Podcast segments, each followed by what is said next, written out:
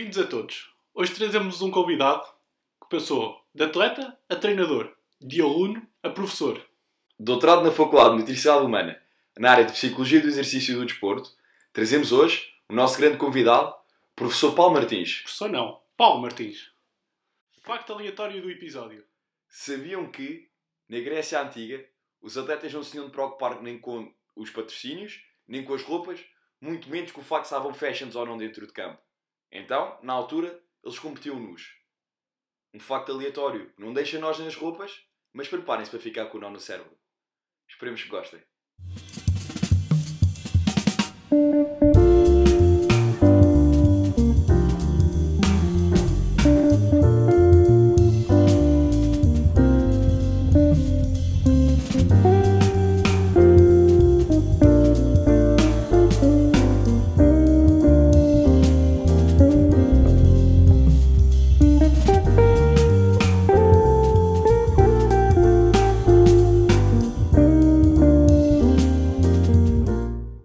Nossa primeira pergunta veio mesmo neste, neste âmbito do, da vertente atleta do professor, ah, que, que, como todos sabemos, o professor tem, tem uma boa história no, no mundo da luta, tendo ah, inclusivamente participado em 1992 ah, nos Jogos Olímpicos de Barcelona. Sim, nós, nós, neste momento, do plantel todo que nós temos, calhar o professor é, é dos poucos que, que já teve o gosto de participar nos Jogos Olímpicos enquanto atleta e, e, seria, e seria deitar uma oportunidade fora se não pedíssemos para pelo menos dar aqui uma, uma pequena revisão disso que foi a sua passagem por, por um dos, provavelmente o maior evento esportivo do mundo. Sim. Primeiro, uh, obrigado pela pergunta e, e, por me terem convidado. Um, os Jogos Olímpicos, embora aconteça um, de 4 em 4 anos, na cabeça do atleta não, não acontece 4 em 4 anos, é uma espécie de contínuo. É? Portanto, Uh, o evento em si é qualquer coisa de, de ponto de chegada. É, pelo menos foi vivido por mim como um ponto de chegada. Só que eu não sabia muito bem onde é que queria chegar. Não é? Portanto, vê-se a dois ritmos, que é eu dizer eu estou realmente aqui.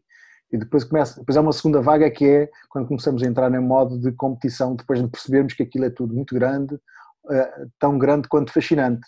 E ficamos ali assim, um bocado ambivalentes entre viver o fascínio de uma coisa tão grande e, e, e, e, de alguma coisa também com muita responsabilidade, que é de facto dar-nos o nosso melhor. A minha vivência terá sido marcada também depois pelo contexto da altura. Um, era a primeira vez que os Jogos Olímpicos se faziam de modo dito profissionalizado e isso tinha obrigado a que houvesse pela primeira vez em muitas modalidades, se não, em todas as modalidades, mínimos olímpicos impostos pelo Comitê Olímpico Internacional. Quer dizer que até aqui iam os melhores atletas nacionais de acordo com as conveniências, quaisquer que fossem, financeiras, imagino eu que fossem as mais pesadas, ou as que pesariam mais na decisão do, do Comitê Olímpico Internacional, uh, português, na altura Comitê Olímpico Português, agora Comitê Olímpico de Portugal, isto faz uma diferença estatutária grande, e, portanto, eu entro numa pool de participantes da maior festa do planeta e ainda por cima com esses mínimos impostos. Eh, foi, foi a primeira batalha, foi conseguir de facto os mínimos olímpicos impostos pelo Comitê Olímpico Internacional. Portanto, deixava de estar na mão dos comitês olímpicos nacionais eh, a seleção exclusiva dos seus melhores atletas. Passava a haver também matriagem por parte do Comitê Olímpico Internacional. Porquê? Porque a partir do momento em que se queria ter isto eh, profissionalizado, tinha a ver com a passagem de desporto a, desporto espetáculo a desporto indústria. E, portanto, o desporto passa a ser uma marca, uhum. os atletas passam a ser também marcas, alguns deles, e, portanto, passam a ser comerciáveis. Portanto, tudo aquilo que é comercializável passa a fazer parte do negócio da indústria e sente-se isso pela primeira vez. Sentíamos isso. Uh, e, e vêem-se os grandes patrocínios a aparecer. Bom, mas também havia outra coisa que era, de facto, os Jogos Olímpicos de 1992 era também a maior comitiva portuguesa, alguma vez participante em Jogos Olímpicos. Era aqui mesmo ao lado em Barcelona e o Comitê Olímpico de Portugal uh, quis levar a sua maior comitiva. Portanto, não era muito pesado, não era muito onoroso uh, que nós fôssemos ali. E nos quatro anos anteriores havia, havia houve um, um, um incremento muito forte nas, nas federações, quer de, digamos, de controle, quer de injeção de capital. Portanto, nós fomos um grupo grande. À chegada do. Portanto, aqui assim, a lógica da comitiva era uma lógica que se vivia, eu diria assim, uma família muito grande. Havia atletas que eh, queriam conhecer outros atletas, eh, eh, viveu-se um ambiente muito, muito interessante. Eu sou da Madeira, eu era um dos cinco olímpicos da Madeira, portanto vivia uma espécie de situação dupla, porque naquela altura um, éramos cinco atletas madeirenses, portanto eu, havia uma espécie de comitiva da Madeira e a, e a comitiva de, de Portugal continental uh, a existir. Houve aqui esta dupla, deixa-me dizer, deixa dizer assim, dupla nacionalidade. Havia, para vocês perceberem que há aqui muitas emoções, não é? Um, terei sido recebido também no Governo Regional, uh, Região Autónoma da, da Madeira, do então Presidente do Governo Regional, Dr. Alberto Jardim, eu volto a viver várias etapas assim a este nível eh, de formas engraçadas que me deu imensas leituras. Do ponto de vista do aspecto esportivo, isto aumenta imensa ansiedade, não é? Porque a gente, ao mesmo tempo que começa a ser recebido em todo lado e quer ser conhecido, começa a aumentar a responsabilidade. Essa responsabilidade, eh, sem nome, porque não sabemos muito bem o que é que queremos. Sabemos que é uma responsabilidade de fazer qualquer coisa bem, só que a gente não sabe se o fazer bem é ganhar o que há para ganhar, se é quando há uma entrevista falar bem, dizer o quê. Há uma espécie de vontade que nós também sentimos nos dirigentes, que façamos uma coisa bem, mas que ninguém sabe, na altura não se preparava nenhum atleta para falar para a comunicação social. Imaginem só, uh, os dirigentes eram eminentemente uh, pessoas de boa vontade, que com um cunho mais ou menos de vontade de gerir uh, o desporto, se aproximava e geria o desporto, Portanto, era uma, é uma outra vida. Então, todo este caldo vai connosco. É? E, portanto, havia também, sempre que havia, outro, havia um momento grande que é a chegada uh, ao estádio. Esse, esse, momento grande de chegada ao estádio. É o momento em que nós vamos uh, já uh, dirigindo-se aos quartos, depois de fazer a acreditação, que é um grupo de gente jovem que se aproxima, que se diz voluntária e que toda a gente diz que é dos voluntários que tudo vai partir para, para dar resposta às vossas necessidades. E de repente a gente percebe uma coisa muito gira, que é um, quase um contrassenso. A primeira vez que se vive uma estrutura altamente profissionalizada, são os voluntários, ainda assim, que dão resposta às necessidades diretas dos atletas. E há aqui uma ambivalência que quem tiver com atenção e for curioso como eu sou, começa a perceber, uau, há aqui, não é? há aqui uma, qualquer coisa de interessante para perceber, mas estas dinâmicas agora não podem ter resposta. Vamos lá então olhar para a competição. Eh, no caso, como fazer uma modalidade de combate, que é luta greco-romano, que é fazer a categoria de peso corporal, eh, vamos dirigindo-nos aos quartos, vamos conhecendo pessoas que o professor Nis Pereira, que, era um, que toda a gente eh, conhece e sabe quem é, uh, conhecê-lo foi assim uma espécie de fascínio, não é? Uh, Portanto, vão acontecendo várias coisas, digamos que vários fascínios se vão apresentando dentro de um fascínio grande que é aquela participação. Portanto, os Jogos Olímpicos é, é a experiência vivida de um conjunto de dias de fascínio em fascínio. E isso faz a maior festa do planeta. Mas há um momento, então, como eu diria, a seguir a essa, a essa acreditação, que é depois irmos cantar o hino nacional. E eu, ai, que caramba, pá, eu não sei o hino nacional. Estes tipos deram-me aqui uma fatiota toda porreira, bonita e tal, mas eu não sei cantar o hino. E é como é que eu vou resolver isso? E vou comentando isto com os meus colegas, não, não vale a pena dizer quem, mas os mais próximos, epá, malta, que vocês sabem cantar? Não, epá, não, e começo a perceber, afinal, quase nenhum dos que eu tinha falado, nenhum dizia assim, eu sei. E eu disse, epá, como é que fazer? Epá, vamos atrás uns dos outros. É? E aqui o espírito de grupo também foi importante. Vamos ali assim, pronto, e, e depois acontecem aquelas coisas engraçadas, é que nós começamos a cantar e naquelas partes que ninguém sabe ou não se lembra, ah, e, e, e, o hino vai saindo. Portanto, uh, peço desculpa por estar a desiludir, mas de facto foi isto que aconteceu. Esta é a verdade. É a verdade de factos.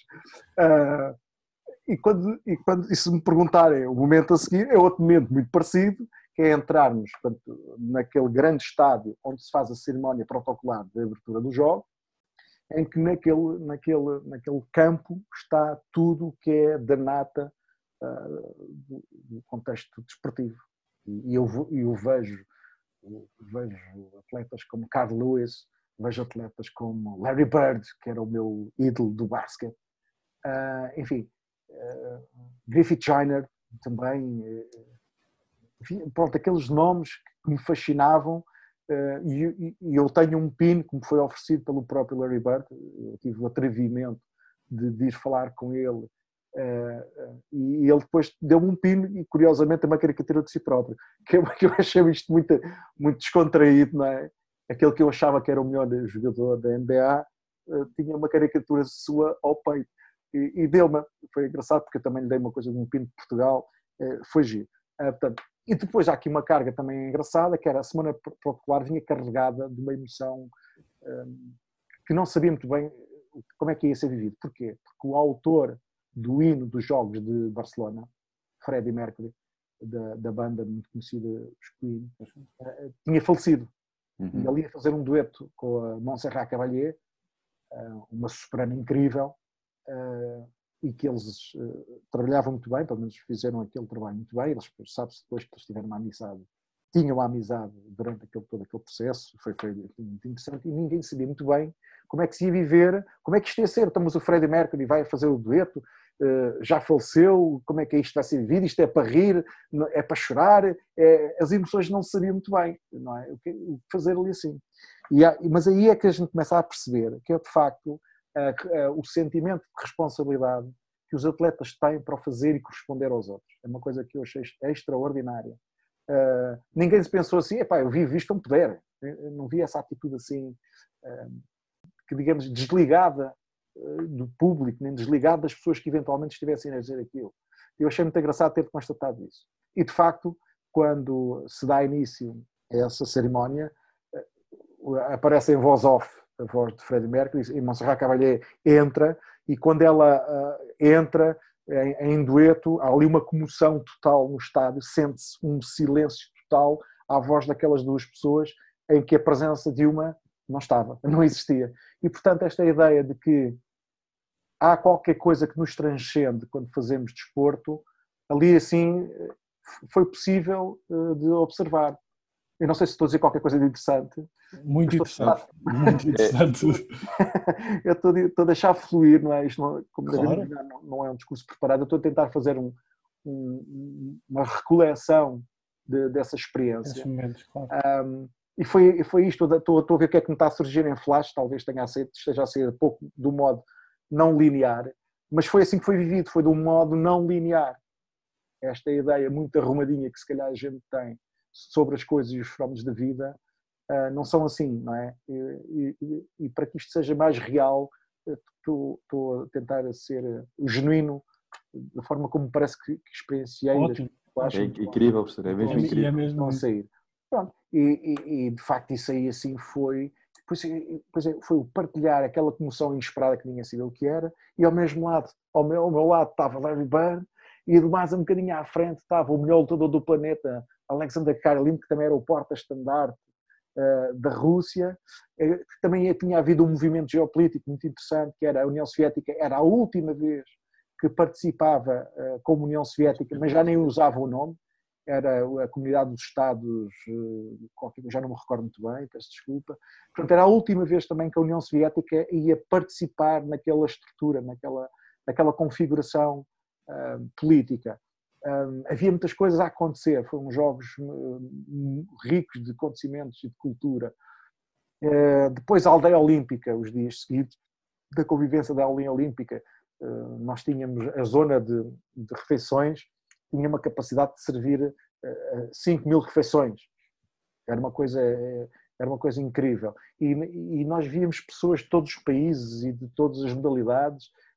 Um, as, as diferenças, uma atleta da ginástica muito pequenina ao pé de uma colega saltadora ou lançadora do peso, lembro-me destas, destas, de marcar estas, estas experiências, lembro-me de, de haver atletas que, apesar de tudo aquilo que estava de, para providenciar, nós da luta, de, eh, não podíamos comer tanto assim porque tínhamos uma categoria de peso corporal e portanto ninguém entendia porque é que a gente comia tão pouco, é? mas vocês com, com, esse cabal todo e depois comentam um pouco, não, nós estamos aqui a ser restringidos e tudo mais. Uh, enfim, uh, essa, essa convivência foi muito engraçada. Perceber uh, depois a vontade muito grande dos voluntários em perguntar o que é que nós precisávamos, sem perceber que mesmo, muitas vezes que às vezes a gente precisava um bocadinho mais de, epá, um bocadinho de distância, estamos aqui assim num certo recolhimento, também foi engraçado depois sentir-se que também não queremos, estas pessoas são voluntárias, malta nova, também não queremos que eles não tenham nada. Havia aqui uma coisa, também não queríamos que eles não tivessem nada para fazer, eles também estavam sempre ali coitados. Então, mas o que é que é preciso? Pronto. Mas pronto, mas uh, isto foi alguma vivência. E claro, como a vida tem coisas mais positivas e menos positivas, aspectos talvez que também marcaram numa nota organizativa menos interessante, uh, depois percebeu-se que nós não estávamos capazes para dar uma resposta a uma comitiva tão grande, por exemplo, o capitão Portela do hipismo, eh, quando transportou o cavalo, teria dito para não alimentarem o cavalo, alguém eh, alimentou, eh, a colega, acho que era dos 80 km de estrada, de ciclismo, saiu para treinar, ninguém avisou e foi atropelada, o colega Rui do judo foi descobrir nos Jogos Olímpicos que tinha pedra no rim, enfim, uma data, uma data de... O, colega do pentatlo chegou lá, não tinha a pistola, teve que pedir ao mexicano para, para tirar. Foi, houve assim coisas, não é? O João Rodrigues, uh, da prancha à vela, ou do windsurf, como se diz, chegou lá, tinha empenado uh, os mastros. Quer dizer, nós, havia aqui uma coisa que era quisemos ir muitos, mas aquilo depois do ponto de vista organizativo estava assim, estava assim esquisito. Depois percebemos que alguns de nós tinham que vir mais cedo, tínhamos uma comitiva que, que, lá está, com os constrangimentos dos jogos, os jogos só permitiam uma quantidade, ao serem profissionalizados, houve um, um algoritmo que gerava a quantidade de, eh, de atletas, portanto, a quantidade ótima de participantes, é? e isso só permitia em alguns. Uh, pronto, uh, enfim, fez com que as, aquelas comitivas que conseguiram qualificar mais atletas daquilo que se pensava à partida, porque os jogos demoram, são, começam a ser organizados muito antes, é, pelo menos dois ciclos antes, quer dizer, implicava que alguns voltassem eh, e saíssem da zona e da aldeia olímpica, o que implicava que alguns de nós iam aos Jogos Olímpicos, mas já não viam, por exemplo, a cerimónia de fecho de ir aos Jogos. Uhum. Os Jogos, para um atleta, é vivido da maneira possível. Ninguém entra nos Jogos na, na data da abertura e sai na data do fecho. Alguns de nós até isso nem é possível, porque a seguir saímos dali, alguns 15 dias depois temos uma prova. As pessoas não se têm noção. Nós, as pessoas não saem dali e vão para férias. Alguns atletas culminam ali, mas alguns de nós, passado algum tempo, têm campeonatos, nomeadamente que aqueles que já são patrocinados, depois têm, têm, têm competições a que têm de dar resposta porque têm esses compromissos contratuais com os seus patrocinadores. Portanto, há, há, há aqui tudo. Quer dizer, e é preciso saber isso. Outro momento também muito marcante dos jogos, na altura, eu não sei se não estou a estudar a resposta. Não, não, professor, por favor. Interrompo. Por favor. Totalmente livre. Outro momento também muito giro, dizer, eu achei graça, foi um, havia um almoço que, que o presidente na altura da Comunidade Europeia queria promover com os, com os atletas. E então foi por nações almoçar com, com, com os atletas. E curiosamente o Comitê Olímpico perguntou aos atletas quem é que falava francês e curiosamente na altura o único que falava francês era eu, portanto eu fui almoçar com o Jacques Delors, com o presidente da Comunidade Europeia e foi também uma experiência ímpar, não é? E, e percebemos o que era a ideia da Europa e da Europa comunitária, que na altura era um projeto económico, obviamente, não, é? não, não tínhamos esta ideia tão marcada, pelo menos nós, não tínhamos esta ideia tão marcada que era também um espaço cultural, era mais um espaço económico, mas, mas sim, foi, foi, foi muito interessante poder aprender com pessoas, portanto, uns Jogos Olímpicos têm com várias componentes que não só a desportiva, penso que para já era, era o que diria sobre esta experiência. Mais viral, não sei se me lembrar, eu digo. Impecável. O professor uh, pronto, também é doutorado na especialidade de Psicologia do Exercício e do Desporto. É uh, os anos uh, a seguir ao, aos Jogos Olímpicos, e, ao, e referenciava aqui que a comercialização do atleta, uh, o patrocínio do desporto, estas vivências que não se saberia bem como vivê-las, digamos assim, foi esta, uh, se calhar o, o clique, digamos assim, foi essa experiência que o fez começar a pesquisar mais sobre esta, esta temática da psicologia do, no desporto e do desporto? Eu gostava de poder dizer que sim, mas não foi. não é verdade.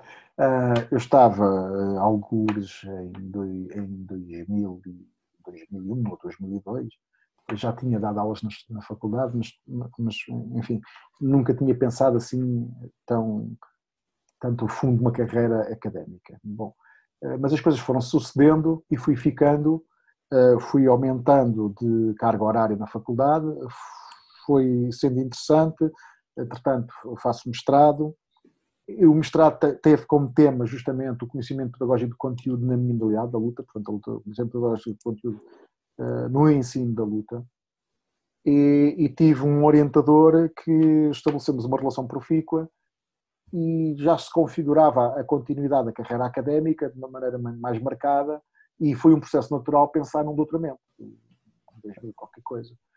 Bom, um, e teve que surgir um tema e, naturalmente os orientadores orientam um bocadinho dentro do tema das suas linhas de investigação. Portanto, esta linha de investigação, que é o desenvolvimento da responsabilidade pessoal e social através do desporto, que foi o tema da tese, uh, veio na linha das, das, linhas de pesquisa do meu orientador. Um, embora, obviamente, eu sempre me tivesse interessado um bocado por esta ideia do ideal olímpico. Não, também, isto não é uma coisa imposta, é uma coisa negociada das várias linhas que, que os orientadores trabalham eh, esta caiu-me bem, pareceu-me bem esta proposta de trabalho. Eh, portanto, eh, e se, se, lembrarem, eu há pouco falei de ter notado com, com, com agrado a ideia de compromisso e ligação aos outros que eu sentia que os atletas parecem ter. É? e, e quando surgiu uma tese destas, aquilo foi quase natural aceitar. Foi assim que as coisas começaram.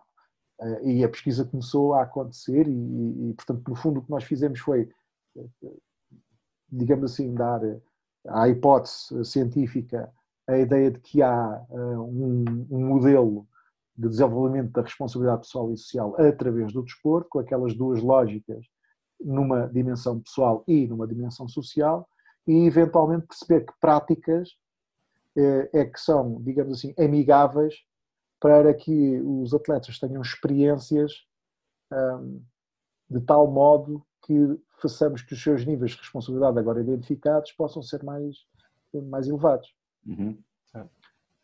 Uh, e depois tentarmos ver se isso está de alguma maneira ligado às suas motivações, à forma como as pessoas estão empenhadas naquilo que estão a fazer, que é o seu desporto, e por outro lado, se estão, se estão numa lógica também motivacional, mas agora eh, em termos de orientação, não de intensidade, estão numa orientação para a tarefa ou estão numa orientação para o seu ego. Portanto, tentamos olhar para isso e depois vamos perceber que uh, os comportamentos resultam em larga medida sobre as nossas atitudes, e as atitudes aqui estão definidas como a minha posição de favorecimento ou desfavorecimento em relação a qualquer coisa. Se eu sou a favor que se deve ser justo, a probabilidade de eu ter um comportamento justo é maior do que se tiver a atitude ou a posição mental de que se pode fazer batota em caso de necessidade. Portanto, estas duas posições mentais, digamos aqui um bocadinho polarizadas, mas é para a gente perceber em termos de modelo, o que é, será que esta atitude modifica se nós tivermos níveis de responsabilidade pessoal e social aumentada e com que tipo de motivação e orientada para que. Portanto, é, era esta a ideia. E depois dentro da ideia, porque se fala muito também desta ideia de estar empenhado no que se está a fazer, que tem quatro dimensões: confiança, dedicação, a excitação que se tem ao fazer aquilo que se faz e também uma espécie de revigoração, isto é, um espaço emocional em que se sente com, com revigorado, vivo, digamos assim. Mas a gente queria perceber como é que. Portanto, este foi um modelo que nós testámos e, e, fomos desenvolvendo durante alguns anos, durante cinco anos, fomos desenvolvendo uh, hipóteses, e, confirmando umas e, não confirmando tanto assim outras, mas foi, muito, foi aqui que nasceu, posso eu dizer agora, uh, a vontade de uh, fazer, continuar estudos ao ponto de me vir a, a tornar licenciado em Psicologia. É? Portanto, só mais tarde é que apareceu mesmo a habilitação em Psicologia. Okay. Professor, portanto, ah, diga, diga, diga. Esta é a lógica. Portanto, como vê, mais uma vez as coisas não são lineares, as coisas não, não, não se sucedem uh, aqui assim. Uh, não sei se é isso que estava à espera, mas pelo menos esta é a história. Professor, a, a, nossa, a nossa segunda pergunta tinha uma vertente um bocadinho diferente, mas, mas agora vou pegar aqui numa, numa coisa que o professor disse, porque vi também um, um, artigo que publicou, que publicou há tempos sobre, sobre a agressividade nos dois desportos, como o basquetebol e o handball. Sim. Uh, li, li e achei bastante interessante e, e surgiu-me aqui uma questão, que é, eu, eu venho do rugby e é um desporto com, com muito contacto físico, não é? O professor vem da luta, que é um desporto com muito contacto físico. Uh, de que forma é que, é que o professor sente que, que um atleta se prepara e como é que uh, nós, enquanto treinadores, o podemos ajudar a preparar-se de uma forma psicológica para, para desportos que muitas vezes exigem um esforço físico uh, prolongado e contínuo, ou, ou por exemplo, se calhar, no outro dia estávamos a falar com o professor Tiago num judo, um dia que é capaz de ter 4, 5 lutas muito intensas, e que se calhar é muito fácil para um atleta ele começar a pensar assim, eu posso optar agora pela batota, não é? Se calhar posso usar aquilo que chamamos de um golpe baixo, uh, mas se calhar a motivação dele é mostrar uh, que, que, ele tem, que ele é um atleta exemplar e que são os valores que o desporto transmite. Como é que nós preparamos um atleta para, para mesmo quando ele está a ver que a falha está a chegar e que se calhar ele vai ser vencido, uh, para continuar motivado e continuar a perceber que acima de, daquilo que é, que é a vitória estão os valores do desporto. Como é que nós preparamos um atleta para isso? Eu, eu, eu gostava de poder dizer que fui também treinador durante muitos anos. E uma coisa é o papel do treinador numa dimensão como esta, outra coisa poderá ser a dimensão de intervenção de um psicólogo numa matéria como esta. Sendo certo que o intérprete maior é o atleta. Uhum preparar significa ante, antever qualquer coisa. É? E, portanto, eu diria que, primeira medida, provavelmente a psicologia do desporto tem que ter qualquer coisa de preventivo. É? Portanto, também tem que entrar no treino com uma lógica que não seja só dar resposta a um eventual problema que ali surja.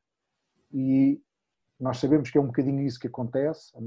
Eh, sabemos que então em que eh, quando, quando, quando começamos a entrar nos, nos desportos altamente financiados ou financiáveis, uh, o resultado começa a ganhar aqui uma importância maior. E tudo, tudo aquilo que dentro do treino nós tínhamos formado a ideia que não promove o sucesso para o resultado, ou pelo menos, se não promove, atrapalha, a não fazer. E aquilo que eu tenho sentido por parte de alguns treinadores, porque volto a dizer, também tenho a experiência de ter sido treinador e sei o que as pessoas conversam quando se falam desta matéria, é que parece que a psicologia atrapalha um bocadinho. É pá, não me venham estragar o miúdo. É pá, não me ponham o miúdo a pensar lá naquelas coisas que vocês da psicologia. Quer dizer, parece que há assim um fantasma qualquer, que ainda não sabe muito bem qual é, e, e, e, a psicologia tem vindo a aparecer timidamente, cada vez mais é verdade, mas timidamente, dentro do plano de treino. A questão aqui é que, provavelmente, isto não tem que estar no plano de treino, mas tem que estar no dia a dia do atleta. Quer dizer, provavelmente o treinador pode conviver bem com a ideia, e isso começa a acontecer, de que os atletas, em algumas modalidades, têm capacidade para contratar o seu psicólogo. E isso não é controlável por parte do treinador, a não ser que se ali. Isto começa a ser qualquer coisa que começa a tomar, a tomar expressão. Por outro lado, também já há treinadores que, quando contratados, põem na sua equipa técnica um psicólogo. E mesmo quando isso não é possível, eles próprios assumem, digamos assim, a, a contratação desse psicólogo. Portanto, isto é a configuração, digamos, que pode haver, ou as várias configurações, assim, eu diria, as grandes manchas, Há muitas configurações possíveis, tantas quanto essas pessoas, como é óbvio, mas uh, para poder responder qualquer coisa, dentro deste quadro, configurações assim que me parecem ser as saliências uh, da, da, coisa, pelo, pelo, que me dá assim a conhecer, pelo movimento que vou andando, até a falar com treinadores dos congressos nacionais de treinadores, atletas e, e a maior parte dos treinadores de outras modalidades, nós vamos conversando sobre isso. A verdade é que, é que me parece que o treinador aquilo que sabe da psicologia está muito ligado à ideia de rendimento. E tudo o que não estiver ligado à ideia de rendimento eh, não é visto como qualquer coisa que o treinador deva saber. Os treinadores são altamente inteligentes eh, a olhar para isto. Eles não querem consumir informação a mais porque querem estar com atenção àquilo que eles sabem ser essencial para o rendimento. Isto, isto, é, isto é, que, é, que, é eu vejo como seja uma expressão maior. Com raras exceções, obviamente, dos escalões de formação, em que se pensa, em que se pensa uh, no praticante como um, como, como um todo, mas é muito raro isso acontecer. É muito raro isso acontecer. Um, inclusive, a ideia que alguns atletas têm é que o, é que o, o psicólogo é uma espécie de bate-chapa emocional. Ou, ou furou o pneu, portanto, não, não, ainda não há a ideia da manutenção, da, se quisermos dizer, para, para usar um termo que um colega não gosta muito, da perícia emocional que se pode ter. Está para além da atenção, que está para além da, da coordenação entre os jogadores, que está para além das técnicas e dos modelos táticos, está para além disto. E é curioso que basta às vezes trocar, trocar o olhar. Uh, eu ontem vi um filme muito engraçado, que era a conversa entre, era, era a conversa, o filme chamava-se Os Dois Papas, e portanto é a história do, do Papa Ratzinger e do eventual uh, candidato ao papado, o Papa Francisco agora.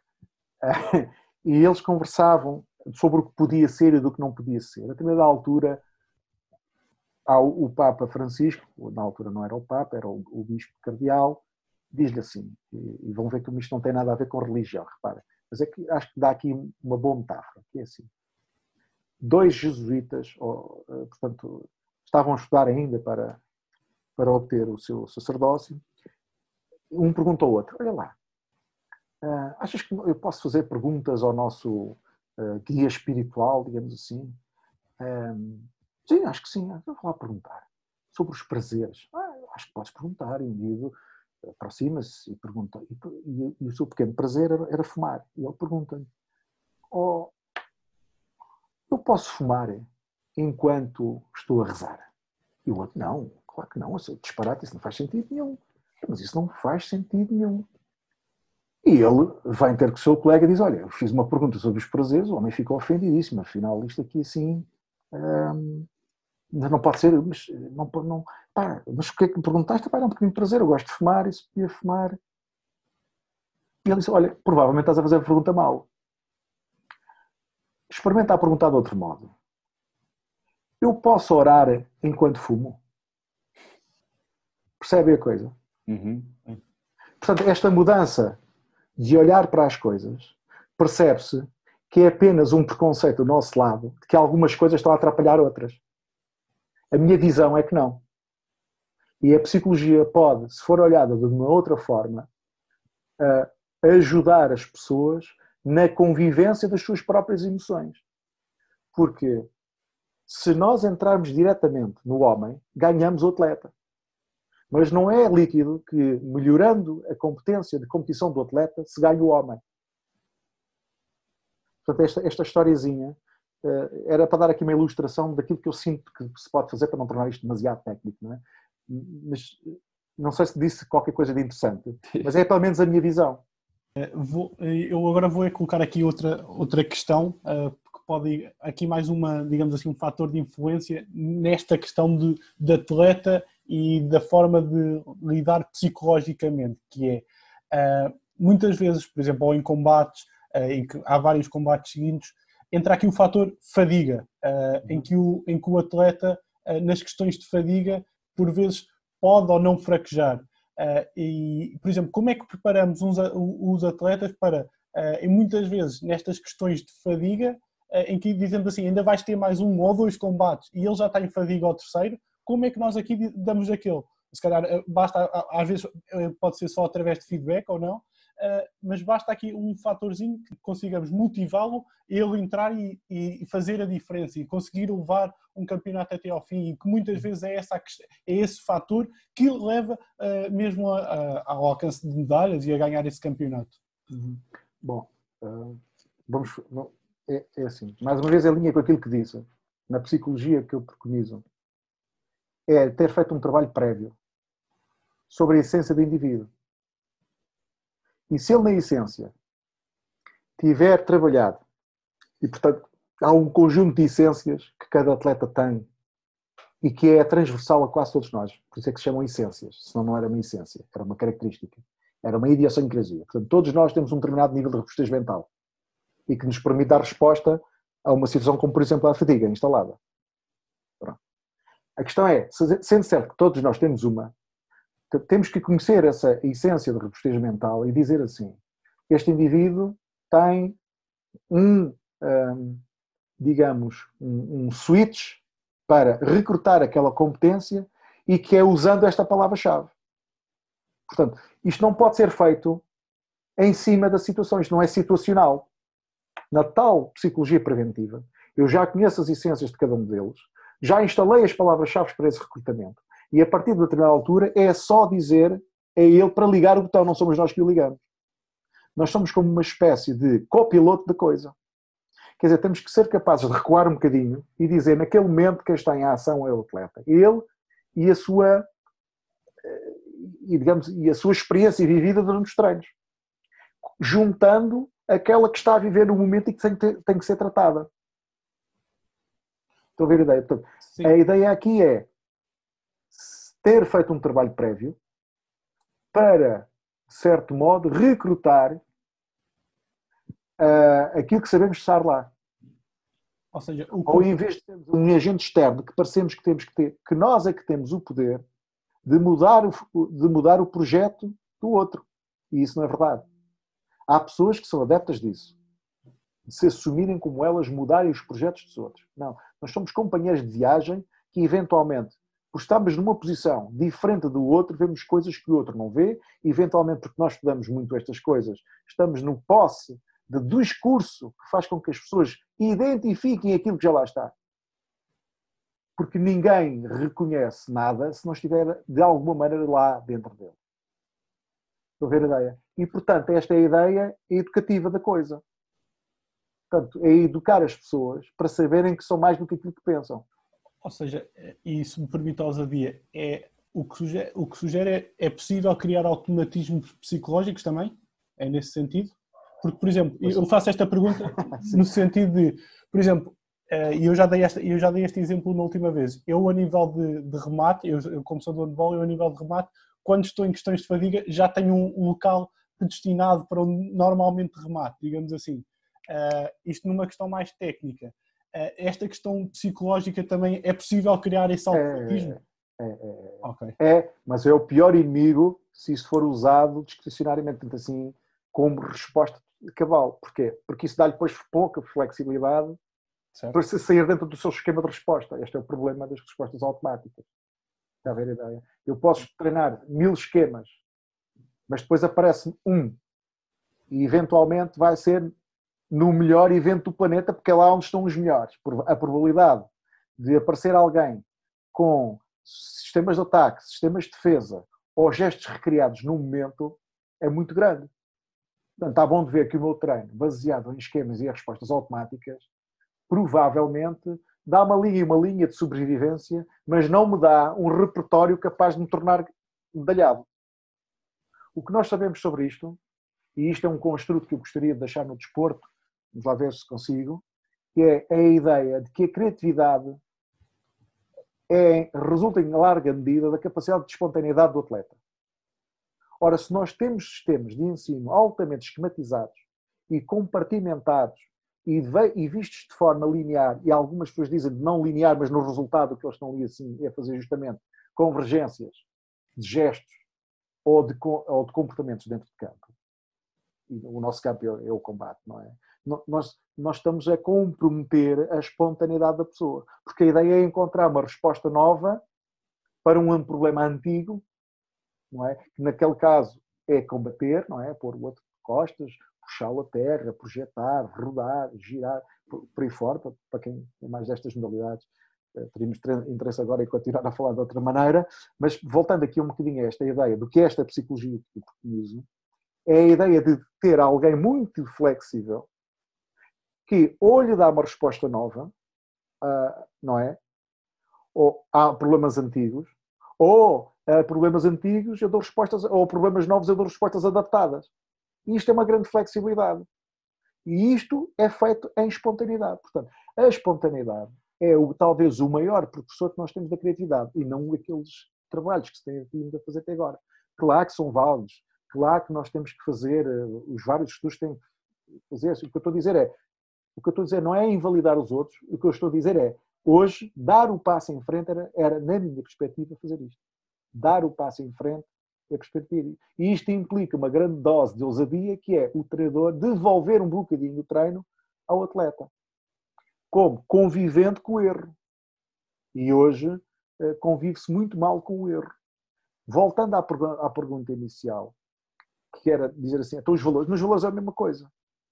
Se eu tiver sistemas altamente disciplinadores, que são mais doutrinadores do que disciplinadores, porque a disciplina é um sentimento, repara, dentro daquele paradigma que eu aqui trouxe, dos vários trabalhos que nós temos testados, naquele modelo, por exemplo, eu tenho números sobre isso.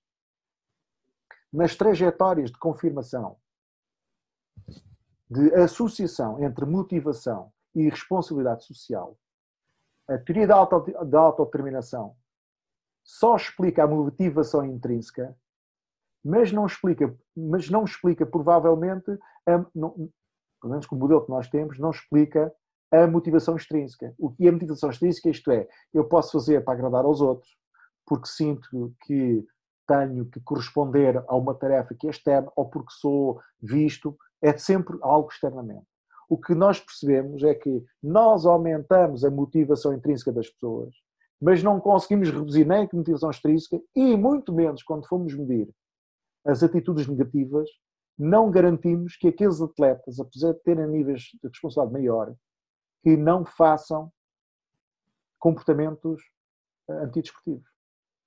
Portanto, esta é outra das coisas que nós temos também que erradicar do discurso desportivo, que é que o caráter do atleta é como uma espécie de messias, não é nada disso.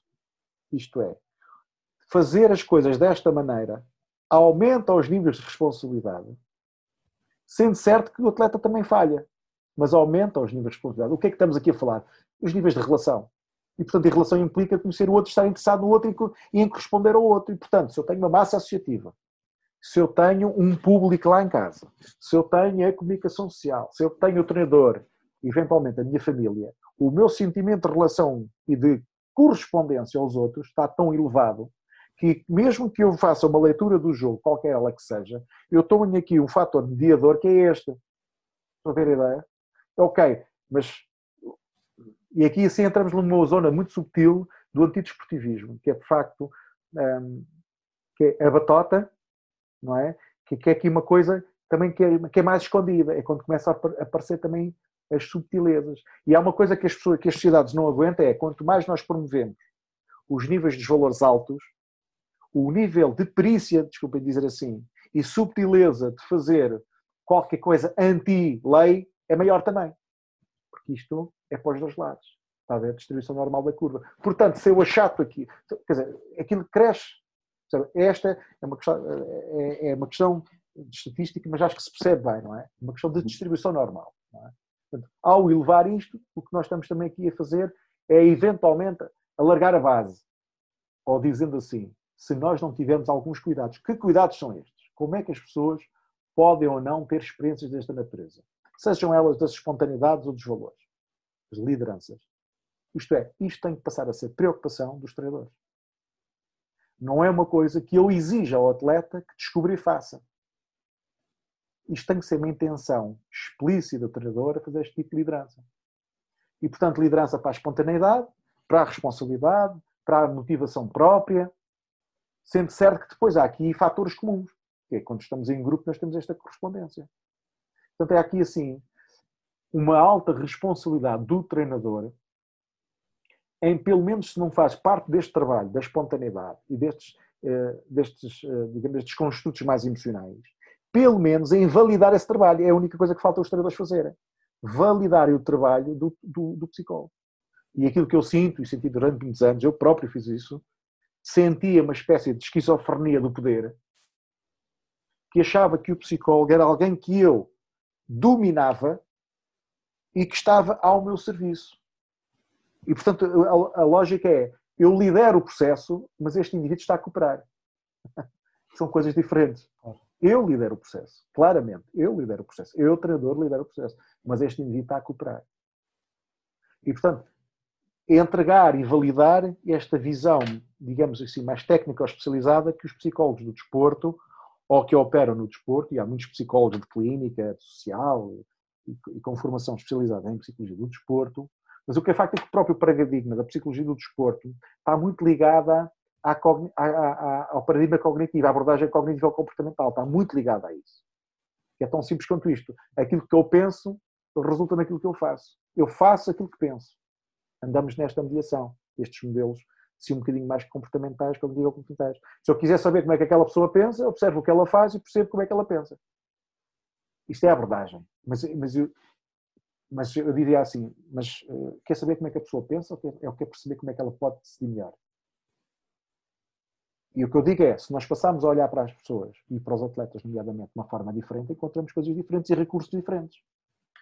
E eu acho que a psicologia do desporto quase que vive uma espécie de que já tudo descobrimos sobre o que é um atleta e esgota-se na procura de soluções de combinação daquelas mesmas variáveis. O que eu digo, não, há aqui outras variáveis de base. Okay? Então, esta é a proposta. Portanto, virei um bocadinho assim a, a coisa do avesso eh, é uma proposta que, embora esteja numa fase muito proposta, mas já começamos a ter muita publicação nesse sentido e temos dados que mostram estas trajetórias de confirmação de correlações que aqui assim existem de umas coisas com as outras. Nós, na altura, vimos 13 modalidades, 700 e tal atletas, a medidas repetidas, em alguns casos. Fizemos intervenção através do futebol também. Eh, fizemos uma intervenção uh, em 2018 uh, em centros educativos, através do futebol, fomos fazer um ensino e treino do futebol baseado numa perspectiva de responsabilidade pessoal e social, e ali onde é a expressão da dimensão de responsabilidade pessoal e social, podia notar-se diferenças, e o que é facto é que nós temos diferenças significativas na mudança, quer de atitude, quer de comportamento. Porque nós depois também fomos fazer essas medições comportamentais. Portanto, as autoperceções que eles tinham sobre si também mudaram, além dos comportamentos esperados. E, portanto, e tudo isto aconteceu através de uma modalidade que era o futebol. Portanto, o problema aqui é que começamos também a olhar para as modalidades, não como modalidades éticas, porque a estrutura técnica, tática, não tem código de ética. Portanto, é nas lideranças que nós temos que imprimir estas preocupações. Portanto, é uma falácia do desporto dizemos que há modalidades que fazem isto não é verdade. É as vivências vividas, as experiências vividas das pessoas que são lideradas por alguém. Estes cursos já, já foi cometido este erro algumas vezes. No passado falava-se, ah, pois, é bom ter modalidades coletivas porque promove a, a socialização do atleta. E as individuais não. É disciplina. Isto não é verdade. Quando nós fomos para a prática medir estas coisas, o que é fato é que isto não é verdade. Outra, outras falácias do desporto. Dizia-se fazer desportos de combate. Algumas pessoas gostavam de vender isto, alguns colegas meus ficam furiosos quando eu digo isto, porque eu sou de um desporto de combate. Reduz, reduz a agressividade. E também não é verdade. Isto não se confirma. Até pelo contrário. O problema é que a pergunta está mal, mal colocada, mais uma vez. É que nós andávamos a confundir a agressividade com violência. E é por isso que a agressividade não baixava. Ela não baixa mas controla-se.